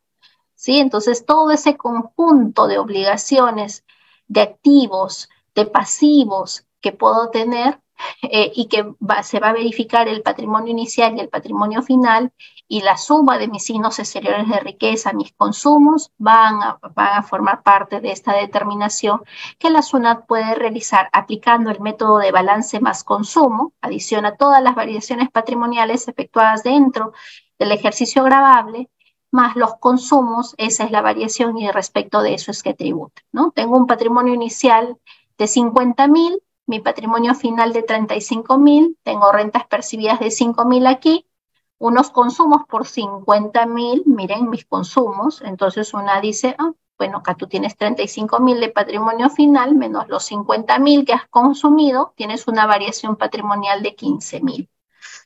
¿No? Entonces, eh, eh, este importe es el que vamos a reconocer como incremento de patrimonio no justificado. Acá, similar circunstancia. Comienzo con 90 mil y termino el año con 470 mil. Eh, ¿Cuánto he consumido? 74 mil soles. Si es que he consumido estos 74 mil soles, eh, acá tengo una diferencia, una variación patrimonial de 380 mil soles, menos, más los 74 mil soles que son mis consumos, tengo un incremento de patrimonio no justificado de, 400, eh, de 426 mil soles, ¿no? Porque tengo que restarle aquí las rentas que he recibido, que es 28 mil soles, que sí, yo las reconocí. Entonces, todo este importe se va a atribuir 50-50 si es que el contribuyente está casado. Eh, luego tengo el método de adquisiciones y desembolsos, que este es el más nocivo de todos, que es el que SUNAD aplica. Dice, bueno, el incremento de patrimonio no justificado no lo voy a determinar en función a tu variación del patrimonio inicial y el patrimonio final, sino que todo lo que compraste, todos tus depósitos de cuenta, más todos tus gastos, más todos tus desembolsos, todo eso es incremento de patrimonio no justificado. Este es el método más simple para la zona de aplicar. Entonces, si yo no sustento mi esquema de citación, todos estos movimientos va a ser incremento de patrimonio no justificado. ¿Sí? Y la SUNAT puede aplicar cualquiera de estos métodos para determinar el incremento de patrimonio no justificado. Eh, si es que yo ingreso de, moneda en este, extranjera sin sustento, incremento de patrimonio no justificado. Siempre que yo ingrese dinero del extranjero, tengo que sustentar de dónde proviene. Hay muchos peruanos que se fueron en épocas de pandemia o no, y luego quieren regresar al Perú. Pero a, muchos de ese dinero pues lo han recibido como personas que no han estado legales en, el país en el que se han, estado, han, generado esa renta. Entonces, si es que no hay sustento, todo ese dinero que ingrese va a, calificar como incremento de patrimonio no justificado. ¿Sí? E, e, es para tener esa consecuencia. Tiene que tener un sustento de que ese dinero se generó como sujeto no domiciliado y que tributó también en el país de origen sobre todo verificar que, ese dinero se generó como sujeto no domiciliado, que no tenía por qué tributar dentro del Perú. Entonces, si hay un sustento documentario del origen de ese dinero, ese dinero que ingresa al Perú no va a calificar como incremento de patrimonio no justificado. Si es que hay contribuyentes que son peruanos o no peruanos, pero que se dedican pues al cobro de cupos, del cobro de, de coimas, todo ese dinero que les depositen a su cuenta o que les yapeen por los cupos o por las coimas, por lo que residan cobrar de más, que no les corresponde, va a calificar como incremento de patrimonio no justificado. ¿sí? Incluso el dinero de, de actividades ilícitas califica como incremento de patrimonio no justificado. O sea, tanto el delincuente como una persona que sí trabaja pero que no, ha pagado va a tener que pagar el impuesto a la renta. O sea, el legislador no diferencia en que si el dinero viene, tiene un origen lícito o ilícito. Incrementó tu patrimonio, págame. ¿no? Eso, es lo que, eso es lo que se le ha facultado a la SUNAT. Y finalmente tenemos las famosas infracciones. ¿Qué infracciones tenemos aquí? No presentas documentación. Por cada documentación no presentada, 0.3% de los ingresos netos. Eh, se puede rebajar al 90% si es que estamos ante una subsanación inducida, porque ya hay una esquela de citación, hasta el 50% o el 70% si es inducida y 90% si es voluntaria, pero aquí no opera. ¿no? Eh, tiene que ser presentada tal y como la SUNAT nos lo requiere, fundamentos de hecho, documentación, no la presento como SUNAT nos pide, multa 177.5. Miren aquí, por no presentar cada documento, cada multa, ¿no? Eh, elaborar tal y como la SUNAT me ha pedido. Muchos me preguntan, ¿ese cuadrito que me pone la SUNAT en la esquela de citación, ¿tengo que presentarlo? Sí, se tiene que señalar y se tiene que llenar y sustentar ese cuadrito de por qué no existe una inconsistencia. ¿no? Eh, porque si no, lo, no detallo ese cuadrito, simplemente no respondo, o digo, no, todas mis rentas han sido declaradas en mi DJ tal, con número de orden tal, me genera la multa de 177.5. ¿sí? Acá la Corte Suprema ha diferenciado que el 177.5 es siempre que yo no presente la información.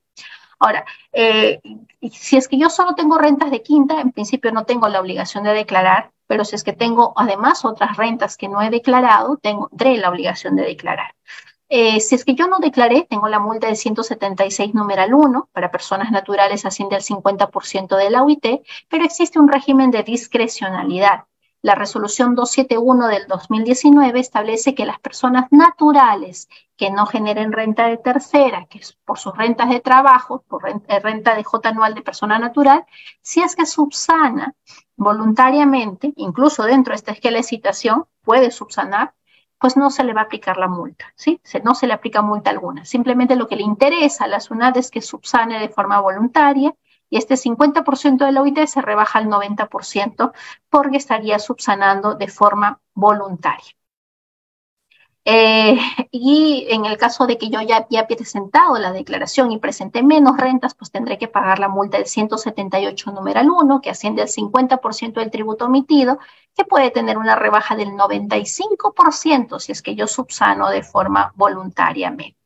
¿No? Y, dentro de, esta esquela de citación me da esta facultad, ¿no? Esta, aprovechemos que se tratan de esquelas de citación, porque el hecho de que se trate de una esquela de citación me permite a mí subsanar de forma voluntaria. Yo no estoy en una fiscalización. Entonces, me puedo acoger a estos regímenes de gradualidad y lo la declaración que yo presente, pues va a ser la que sustente mi determinación, ¿no? Tributo omitido es la diferencia del tributo que yo declaré originalmente eh, con la DJ rectificatoria. Esto es lo que yo tenía para compartir con ustedes. Eh, voy a verificar si es que ustedes han formulado alguna pregunta y si es que a través del Zoom y también a través de las redes sociales.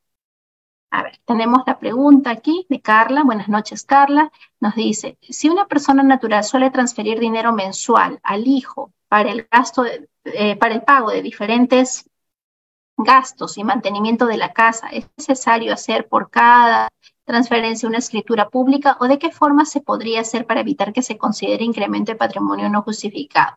Ah, muy buena pregunta, Carla. A ver, en el caso de que se transfiera dinero a los hijos o se transfiera dinero entre los cónyuges, eh, lo que se acredita a la SUNAT es la partida de matrimonio, partida de nacimiento y que se tratan de gastos de manutención. ¿Sí? Cuando se trata de, importes pues, que no son sumas considerables, eh, podemos nosotros simplemente acreditar que se trata de gastos de manutención. Eh, no necesitamos una escritura pública para, eso, para ello. Ahora, si es que, Carla, estamos hablando pues que al, que al hijo, eh, yo tuve el caso de un cliente que todos los meses, porque su hija pues vivía en, en, en, el extranjero, le transfería 6 mil dólares, estamos hablando de un monto considerable, ¿no? Entonces, ¿qué es lo que le dijo la SUNAT? Yo presumo que como usted está transfiriendo 6 mil dólares todos los meses al extranjero, esos 6 mil dólares le están generando renta, que usted está invirtiendo el dinero y no está pagando. Hay un dinero que está en el extranjero y que tiene una renta de fuente extranjera que le debe estar redituado. Entonces, ¿qué es lo que tiene que probar? Eh, que el dinero ingresa a la cuenta de la hija, que son para los gastos de su manutención en el extranjero, que simplemente es pago de estudios, pago de renta, que es lo que se, eh, eh, es lo que se acredita. ¿no? era un monto considerable. Bueno, nos levantó la observación porque se acreditó de que el dinero sale de la cuenta del papá, ingresa a la cuenta de la hija y la hija pues tenía gastos en el extranjero que eran propios de su renta y del pago de, de la escuela, del colegio en el que estaba. Entonces no es necesario aquí una escritura pública acá. Eh, tenemos a Noé Guamaní, nos pregunta, buenas noches, señor Noé. En caso de que se haya recibido dinero por YAPE, pero no se emitió comprobante de pago, ¿cómo se sustentaría la esquela? Eh, ¿Cómo se sustentaría la esquela? Se tiene que rectificar el PDT6 eh, de ventas y poner el monto recibido con YAPE en la casilla 100 a pesar de que se haya que no se haya emitido comprobante? Muy buena pregunta. A ver, ¿qué ocurre cuando yo recibo todo con YAPE? El YAPE puede estar afiliado a una cuenta bancaria, como no, con el DNI nada más, ¿no? Se puede abrir YAPE con el DNI. Entonces, si es que se trata de venta, yo tengo que declararlo con el 621 siempre, debo reconocer ese ingreso. Pero el Tribunal Fiscal ha señalado, y el SUNA también, de que esa, ese reconocimiento del tributo por esa venta omitida no implica que yo haya dejado de tener la obligación de emitir el comprobante de pago respectivo. ¿Qué es lo que tengo que hacer? Emito el comprobante de pago respectivo y en observaciones del comprobante señalo que se trató de una venta de tal periodo, ¿no? Efectuada en tal fecha, ¿no? y, y el pago se realizó con YAPE en tal fecha, en tal hora, con tal número de operación. Entonces, con ello, ya usted cumple con ambas obligaciones. La obligación, uno, de emitir el comprobante. Dos, de registrar esa operación, porque no solo va por el 621, tiene que registrar esa venta. Y tercera, la tercera obligación que ya es declarar y pagar. ¿no? Son tres obligaciones para una persona natural con negocio o una persona que genera renta en tercera categoría. Emitir comprobante, registrar, registro de ventas y tendrá al mismo tiempo el, tema de declarar y tributar por eso. ¿no? Siempre que le genere tributo omitido, porque puede tener un crédito fiscal tan grande que no hay tributo omitido. Pero en el caso del registro, si son libros electrónicos y lo estás subsanando de forma voluntaria, pues se coge el régimen de discrecionalidad de la resolución 16-2020, que dice que si es que uno subsana voluntariamente esa omisión en el, en el tributo registrado, anotado en el registro de ventas, pues no le va a generar la eh, nos quedamos en la pregunta de Noé, eh, vamos a la pregunta de JFZC. Eh, en el caso, el caso de recibir dinero de una empresa del exterior para hacer gastos en el Perú, para que el gerente sea de esa empresa del extranjero pueda venir a instalarse aquí en el Perú, ¿cómo puedo sustentar ese ingreso del dinero? Muy buena pregunta. A ver, es común que muchas empresas del exterior decidan eh, constituir sucursales dentro del Perú, pero antes de constituirlas, pues nombran a un representante. ¿No? Eh, no sé si es que usted ha sido ya fue nombrado como representante o no, o tiene un mandato. Si es que usted tiene un mandato, que es lo recomendable aquí, un contrato de mandato, que eh, los mandatos no requieren su legalización. Es recomendable que los tengan, pero no es una condición, no es una exigencia la ley del impuesto a la renta. Entonces, que le hagan un mandato por el cual a usted lo faculten a realizar tales y tales gastos por cuenta de la empresa del exterior. Entonces, eh, eh, usted con eso acredita uno, el mandato y dos, la liquidación, porque usted debe tener una liquidación de rendición de cuentas, ¿no? ¿En qué gastó ese dinero? Y que usted le ha rendido las cuentas, eh, la cuenta del dinero que ha recibido del extranjero para esta empresa. Entonces, si usted cuenta con esa documentación, ese dinero no va a calificar como incremento de patrimonio, uy, ¿qué hice? Como eh, eh, incremento de patrimonio no justificado. Nos quedamos entonces en la pregunta de JFZC. Vamos a la pregunta de Jorge Ojeda. Buenas noches, Jorge. Tengo un caso de una persona que con su familia hacen juntas por el valor de 50 mil soles entre cinco personas. ah, ok, las famosas juntas. Gracias por hacerme recordar el nombre de estas, de estas formas de ahorro. La que hace la junta agarra el número uno y con esos 50 mil soles presta a su misma familia y gana, ese y gana por ese préstamo. ¿Cómo tributo y en base a qué tributo? Gracias, Jorge. Las famosas juntas. Sí, suele ocurrir, ¿no? Hacen las juntas, cada una da un monto y, luego reciben el dinero. Y esa persona que recibe el dinero, pues lo invierte, hace un negocio, presta el dinero.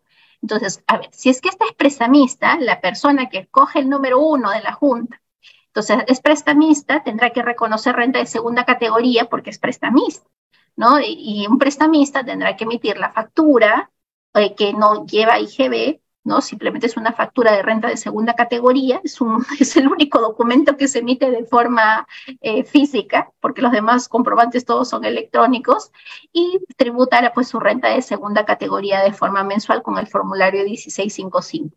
Cada vez que perciba la devolución de del préstamo con sus intereses, cuando cobre los intereses, tributa.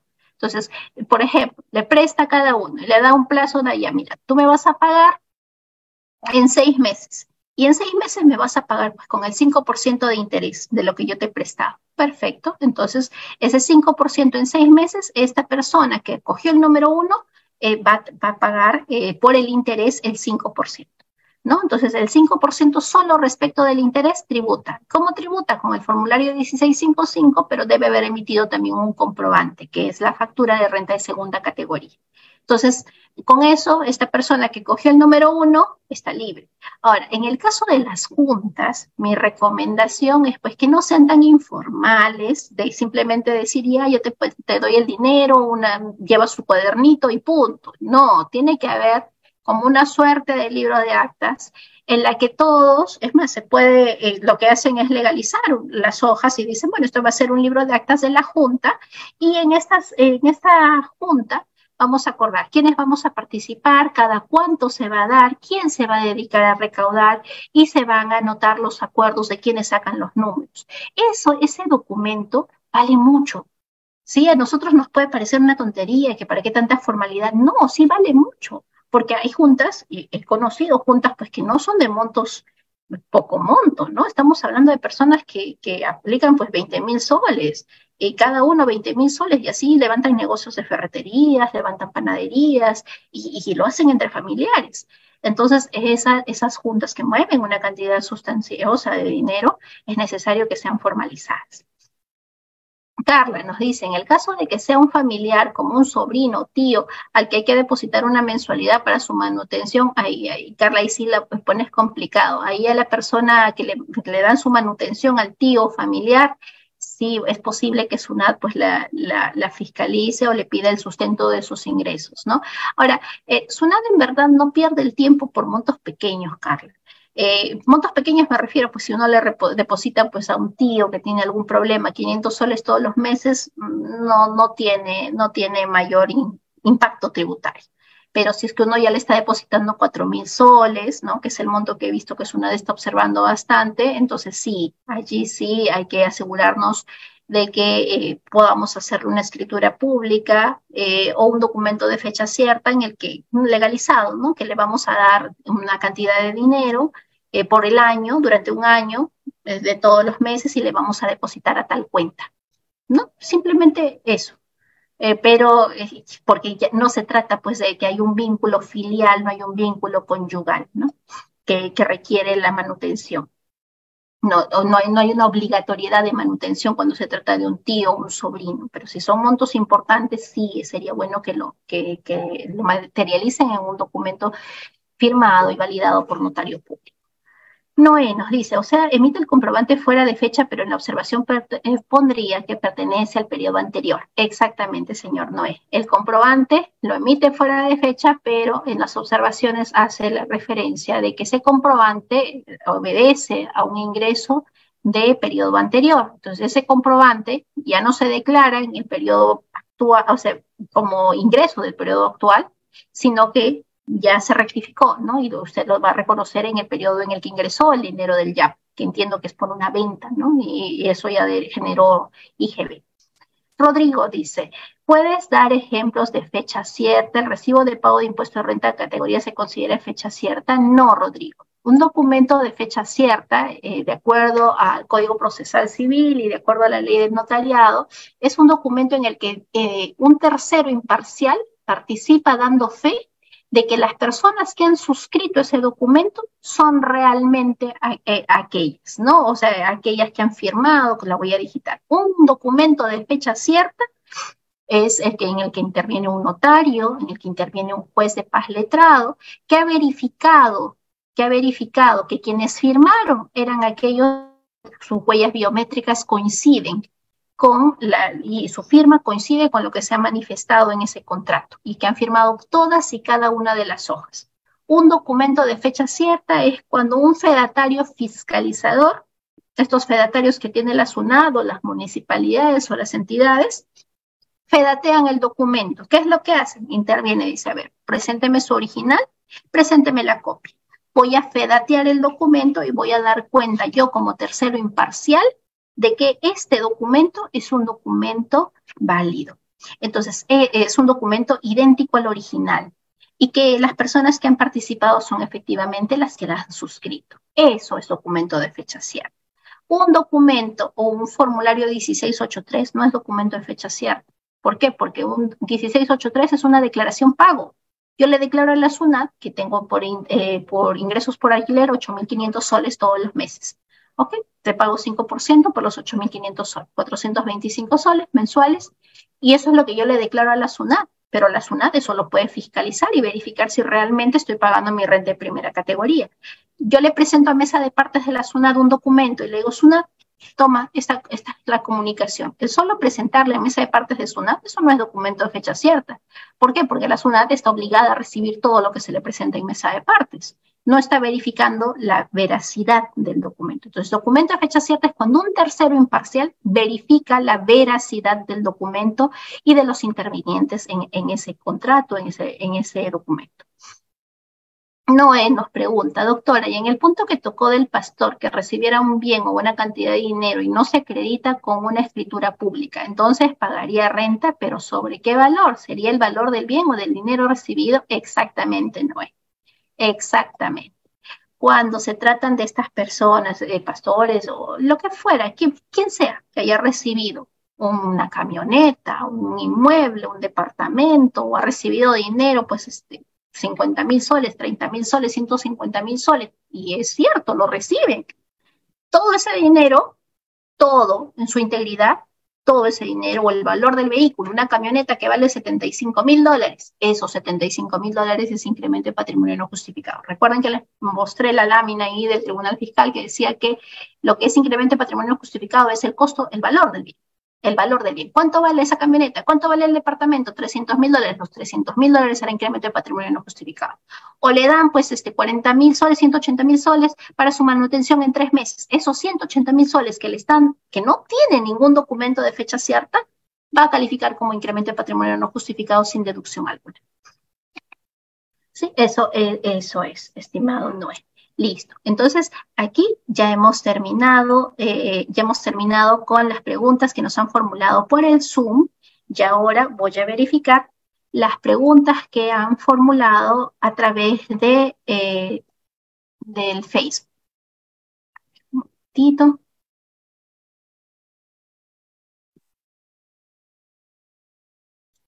Bien, acá tenemos la pregunta de David. David Rivera Trujillo nos pregunta, si es, un servicio y es pagado al 100% y el servicio se presta al día siguiente, ¿cuándo se declara? David, no es nuestro tema, pero vamos a responderlo. Si es un servicio y el servicio se paga al día siguiente, depende. El nacimiento de la obligación tributaria en IGB es cuando se presta el servicio, se recibe el pago o cuando se emite el comprobante de pago lo que ocurre primero. Entonces, si es un servicio y es pagado, usted ya recibió el pago, usted ya tendrá que tributar. Aun cuando el servicio se preste después, porque cuando ya recibió el pago, nació su obligación de emitir el comprobante de pago.